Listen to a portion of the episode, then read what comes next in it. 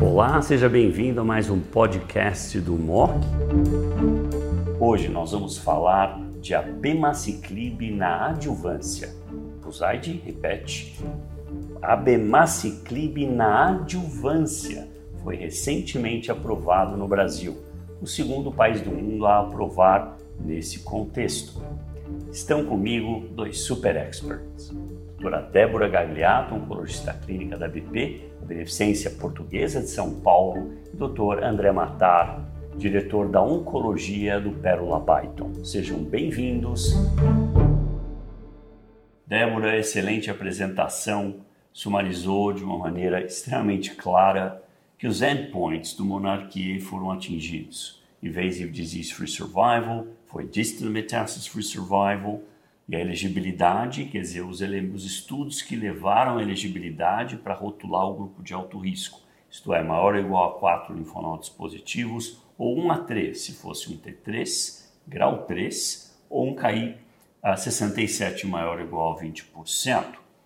Now, o estudo tem um follow-up curto, e esse é o grande primeiro ponto de discussão. Uma mediana da ordem de 15 meses, mas a curva já abriu e já foi altamente significativo. Não é comum na oncologia aprovações antes dos dados maturarem. Por exemplo, o PALBO, na doença metastática, foi aprovado baseado no PALOMA 1, um estudo de fase 2 randomizado com mais ou menos 160 pacientes. Eles estavam esperando, obviamente, o fase 3 PALOMA 2. Se ele corroborasse, a aprovação seria então definitiva. Você acha que se não houver aumento de sobrevida global, eles vão manter ainda ou provavelmente vão rever essa aprovação?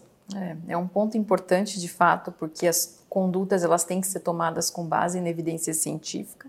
Nós vemos que esses pacientes já estão recidivando muito precocemente, então são indivíduos de alto risco e há muitos anos não se viu uma intervenção na doença hormonal de alto risco que reduzisse o risco de recidiva como a BEMA foi capaz de reduzir.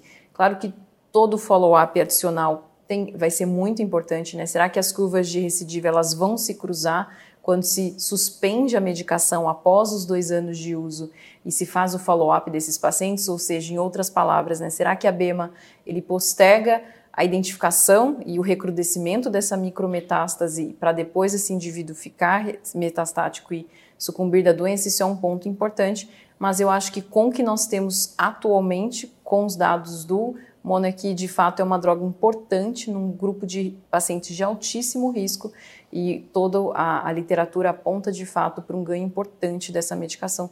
Até o momento, acho que é um caminho correto.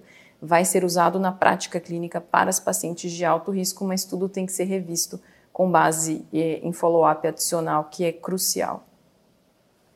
André, o Pérola Baito foi um recrutador número um no mundo. Eu acho que até a caixinha devia vir com rótulo verde e amarelo. O, vocês recrutaram mais ou menos 90 pacientes no estudo, Exatamente. uma experiência grande no cenário da adjuvância. Como é que vocês lidaram com a diarreia? Como é que é um efeito colateral mais comum? Nós estamos falando de 80% dos pacientes, a maioria é grau 1, 2. Mas nós temos lá uma pequena percentagem grau 3.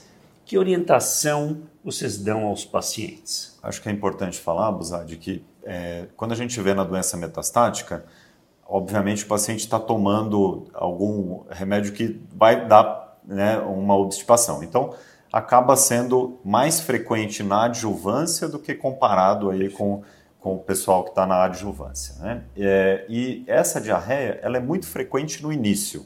Então, é conversar bastante com o paciente, que isso é autolimitado, são os primeiros três meses habitualmente. Uh, uma mudança na dieta, a Débora falou um pouquinho na aula, é exatamente isso: restringir um pouco de fibra, diminuir a ingesta de alimentos mais gordurosos. E tem uma outra coisa que às vezes o paciente é, não acredita que a diarreia é tão importante e às vezes não quer tomar a loperamida, por exemplo. A gente tem que ser um pouco mais permissivo e dizer: olha, teve diarreia, toma loperamida. Isso evita que entre num ciclo é, cada vez pior de diarreia. E acho que a última coisa é, se precisar reduzir dose, reduza, porque melhora muito os efeitos colaterais. Então, isso a gente viu na prática lá, nos 90 pacientes, metade estava em cada grupo. E quando começava a ter diarreia mais importante, a gente parava um pouquinho, reduzia a dose, resolvia o problema. É, eu concordo, eu acho que esse é um ponto importante. Nós, na nossa prática, também fazemos isso. O paciente começou com diarreia, reduz fibra, leite e derivados corta, tome a loperamida e vamos tentar reintroduzir. Se recrudesce de novo, reduz dose de 150 para 100 miligramas duas vezes ao dia. Na minha experiência, esse é exatamente o algoritmo. Eu não tive que suspender o remédio para nenhum paciente até hoje. É óbvio, eu tenho só dois pacientes na adjuvância, uhum. off-label, mas agora não mais. Não mais. Me criticavam, mas agora é on-label. Inclusive, acabando aqui, eu vou ligar para uma paciente que eu ofereci e ela não conseguia arcar com o custo. E agora, obviamente, estando on-label, fica muito mais fácil a discussão. Né? Eu acho que uh, vai ser muito interessante ver os follow-ups futuros. Nós vamos ver se essas curvas permanecem abertas. Uh, esse vai ser o grande desafio, obviamente, nesse cenário. Mas é comum na oncologia nós pagarmos para ver. Quer dizer, você tem um dado preliminar, ele é positivo, e a gente não sabe se ele vai permanecer assim.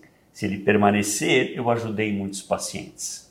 Se ele não permanecer, eu obviamente produzi toxicidade e custo financeiro, mas pode ser totalmente o contrário e essa abertura precoce das curvas, robusta, com um hazard bastante provocador, chama atenção para todos nós. Débora, mais uma vez, obrigado pela excelente apresentação e discussão. André, muito obrigado de novo. Obrigado, obrigado a todos.